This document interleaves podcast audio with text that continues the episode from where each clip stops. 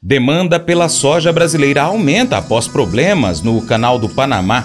Vamos falar sobre isso, mas pesquisa aí no seu aplicativo YouTube por Paracatu Rural. Inscreva-se em nosso canal e marque o sininho para não perder nada do que a gente publicar. Você pode assistir na sua Smart TV, por exemplo. Também, se você preferir, você pode compartilhar os nossos vídeos, deixar o seu comentário e deixar aquele joinha também para a gente lá, hein? Mercado Agrícola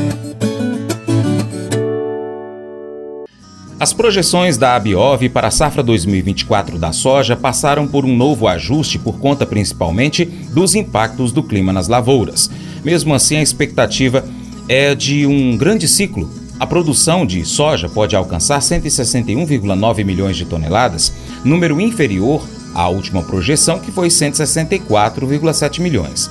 Já a estimativa de processamento do grão cresce para 54,5 milhões de toneladas, especialmente em função do aumento da mistura de biodiesel adicionado ao diesel comercial, que, conforme cronograma do Conselho Nacional de Política Energética, CNPE, sobe dos atuais 12%, B12, para 13%, B13, a partir do mês de março de 2024.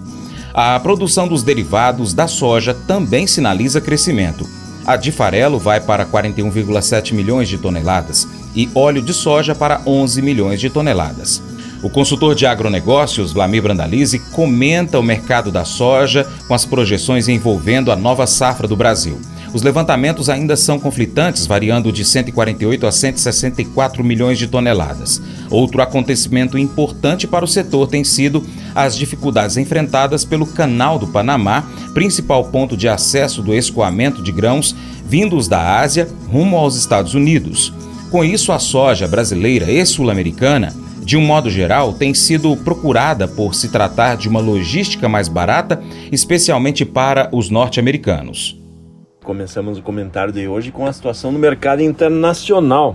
Chicago vai tentando segurar soja aí com suporte nos 13 dólares para o mês de janeiro. As posições mais adiante aí acima de 13,20, 13,30. O meio do ano tentando segurar os 13,5. Mercado pressionado, continua pressionado. De olho na Argentina, de olho no Brasil. Se a gente olhar graficamente, continua mostrando um sinal de leve baixa, continua ainda com viés de baixa. Muita atenção aí que a gente coloca para o produtor ir fazendo alguma posição em média É, notícia boa para o mercado brasileiro é que que não é boa para os americanos. O canal do Panamá vem com problemas, tá? Devido ao baixo volume de chuvas, o canal está com dificuldade de trânsito de navios. Cortou muito o volume de navios que passam diariamente, então navios tendo que ficar 15, 20 dias parados ali à espera para poder entrar e passar o canal. Alguns até mais tempo. Com isso, alguns tendo que mudar a rota, passar pelo sul da, da, da África, pela ponta da África como alternativa, mas aumentando em duas semanas, o percurso até a Ásia aumenta o custo, a logística dos Estados Unidos ficou mais cara e isso acaba beneficiando aí, a pressão segue forte aí de compra aqui na América do Sul, principalmente no Brasil. Então isso beneficia os negócios novos aí com a soja, isso é benéfico. E falando em soja, estamos aí com o mercado interno aí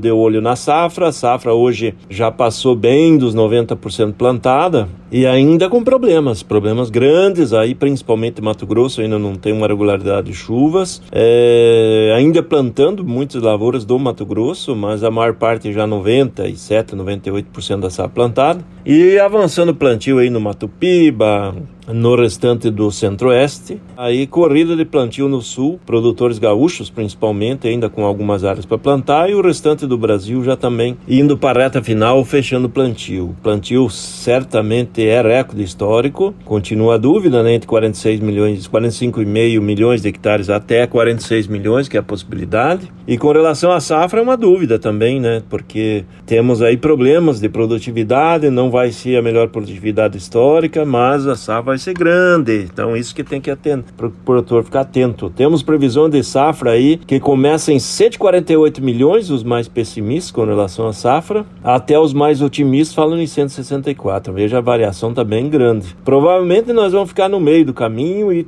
tem grande chance de ser recorde histórico de safra. Mas o mercado está de olho na Argentina. A Argentina otimista com a nova situação de câmbio, câmbio de 800 pesos. Isso estimula o produtor. Continuam falando que vai crescer mais de um milhão de hectares acima das expectativas. Há a possibilidade de passar 17,3 milhões de hectares. E com isso, a Argentina, com um clima regular, poderá colher mais de 50 milhões de toneladas. Então é isso que a gente tem que ficar atento, que esse fator pode ser um fator aí que pressiona o mercado. O limite de cotações em Chicago também à frente. Não deixar para vender, precisar vender aí no mês de março e abril, que vai ser mês de muita oferta. A colheita nossa vai estar atrasada e concentrada entre março e parte de abril. Isso que é a indicação para o produtor não correr riscos aí de ter que vender na baixa. Né?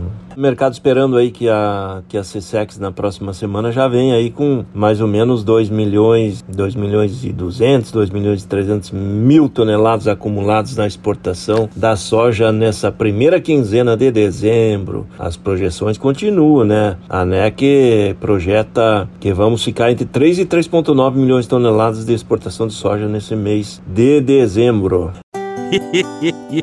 Mas eu vou dizer uma coisa pra você, viu? É, se quiser colocar propaganda sua aqui nesse programa, ó, eu vou dizer um negócio, você vai ter um resultado bom demais, senhor. É isso mesmo, é facinho, facinho. Você pode entrar em contato com os meninos ligando o telefone deles, é o 38, é o 991810123, bem fácil. É muito bom porque aí a sua empresa vai sair dentro de um programa que é ligado aí ao homem para mulher do campo. É nós que vai estar tá assistindo e também vai ver sua propaganda.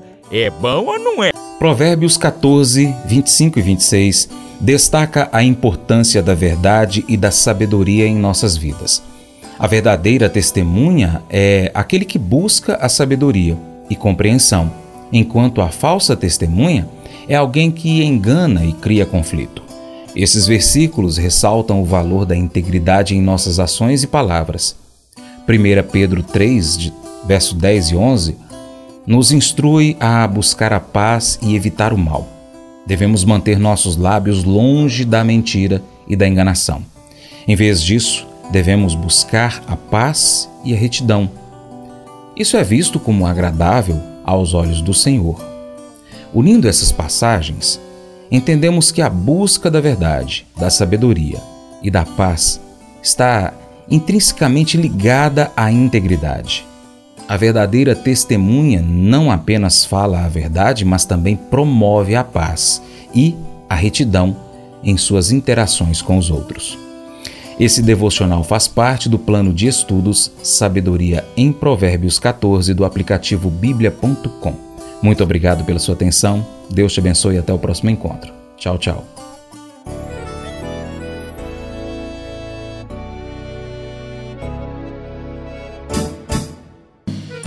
Acordo de manhã para prosear no mundo do campo, as notícias escutar. Vem com a gente em toda a região com o seu programa Paracatu Rural.